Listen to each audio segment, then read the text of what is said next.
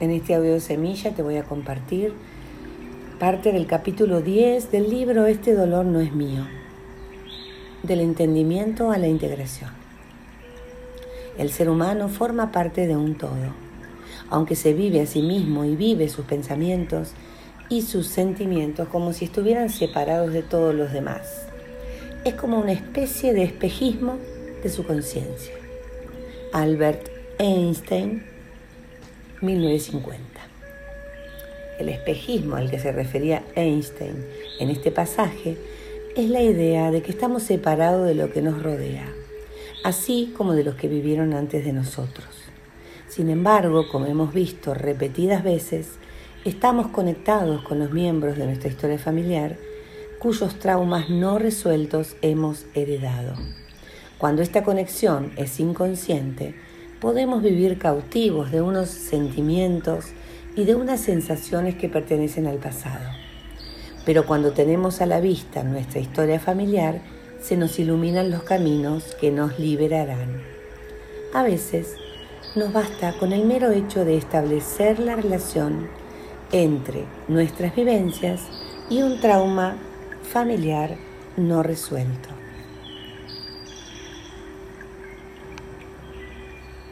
Curar nuestra relación con nuestros padres.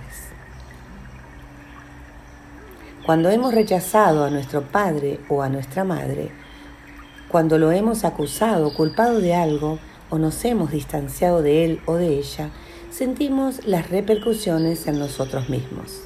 Aunque no seamos conscientes de ello, apartar de nosotros a un padre o a una madre es semejante a apartar una parte de nosotros mismos. Cuando rompemos con nuestros padres, las características de estos que consideramos negativas pueden manifestarse de manera inconsciente en nosotros mismos. Por ejemplo, si hemos sentido que nuestros padres eran fríos o críticos o, o agresivos, nosotros podemos sentirnos fríos, autocríticos e incluso agresivos hacia nosotros mismos reproduciendo las mismas características que rechazamos en ellos. De este modo, nos hacemos a nosotros mismos lo mismo que sentimos que nos hicieron. La solución es buscar algún modo de traer a nuestros padres a nuestro corazón y de hacer conscientes esas características de ellos y de nosotros mismos que rechazamos. Esto nos brinda la oportunidad de convertir una dificultad en algo que nos puede dar fuerza. Al establecer una relación con, con las partes de nosotros mismos que son dolorosas, unas partes que hemos heredado de nuestra familia en muchos casos, tenemos la posibilidad de modificarlas. De un rasgo como la crueldad podemos sacar bondad. Sobre nuestros juicios de valor podemos sentar las bases de nuestra solidaridad. Para sentirnos en paz con nosotros mismos, debemos empezar en muchos casos por estar en paz con nuestros padres. Teniendo esto en cuenta, ¿eres capaz de recibir algo bueno a partir de lo que te dieron tus padres? ¿Eres capaz de pensar en ellos manteniéndote abierto en tu cuerpo?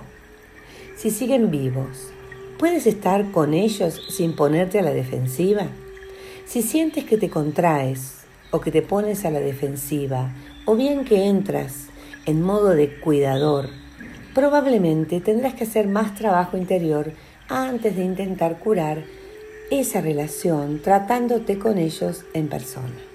La curación puede producirse aunque tus padres hayan fallecido o estén en la cárcel o estén sumidos en un mar de dolor.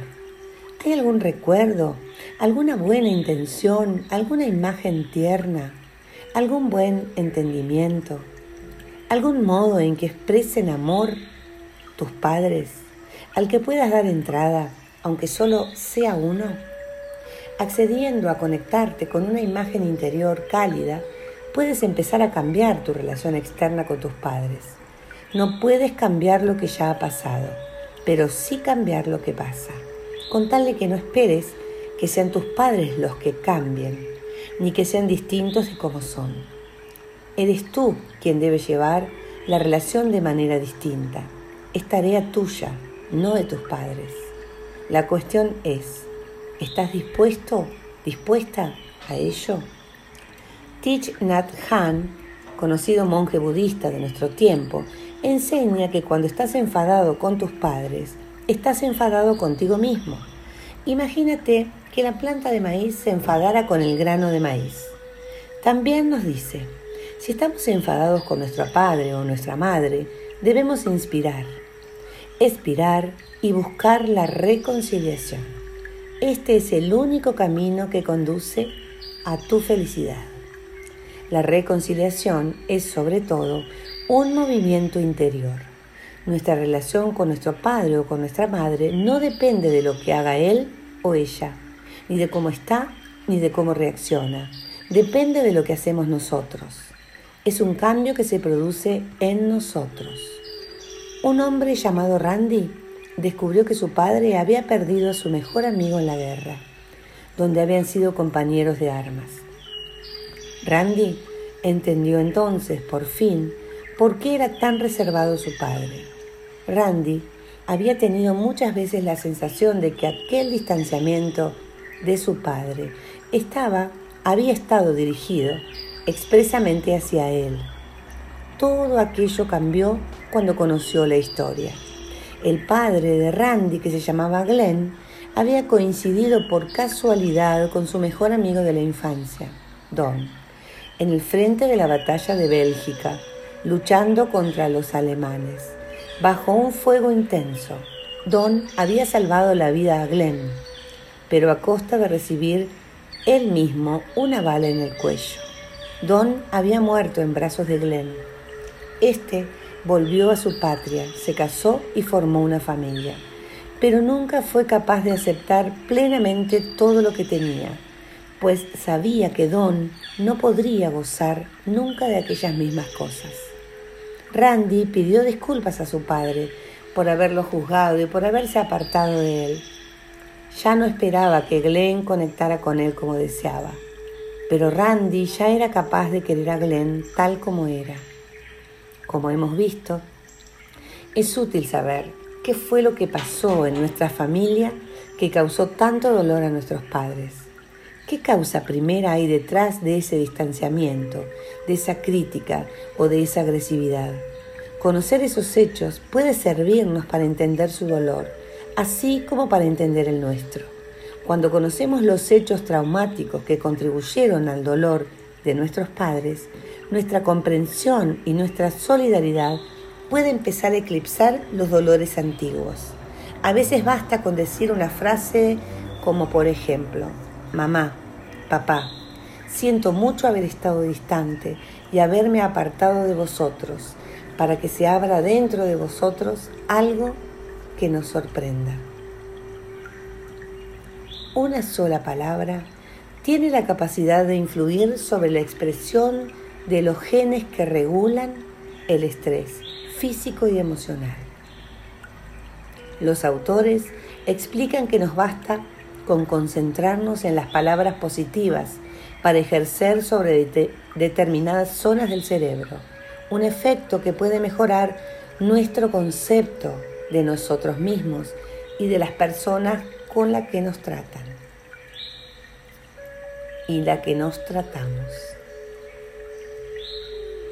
¿Hay alguna frase que toque tu corazón? Quizá te puedas imaginar a ti mismo, a ti misma diciendo alguna o algunas de frases a tu padre o a tu madre a quienes rechazaste.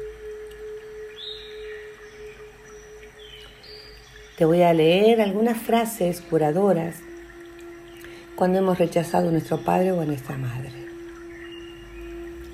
Siento haber estado tan distante. Te he apartado de mí cuando has querido acercarte. Te echo de menos aunque me cuesta trabajo decírtelo. Papá o mamá, eres un buen padre, una buena madre. He aprendido mucho de ti. Lamento haber sido tan difícil. He sido demasiado crítico. Eso me ha distanciado de ti. Me gustaría mucho estar más cerca de ti. Me gusta mucho que estemos unidos. Te prometo que dejaré de obligarte a que me demuestres tu amor. Aceptaré tu amor como tú me lo des, no como yo lo quiero. Recibiré tu amor aunque no lo sienta en tus palabras. Me has dado mucho. Muchas gracias. Mamá o papá, he pasado un día muy malo y quería hablarlo contigo. Antes de ponerte a curar una relación con tus padres, que esté gravemente dañada, podría convenirte tener unas cuantas sesiones con un terapeuta centrado en el cuerpo o realizar una práctica de meditación para adquirir recursos que te permitirán conectar con las sensaciones de tu cuerpo. Cuando seas capaz de observar tus reacciones ante el estrés, podrás vigilarte a ti mismo, a ti misma y darte lo que necesitas en los momentos en que más los necesites es importante que cultives una percepción interior que te guíe y apoye. Y apoye. Muchas gracias.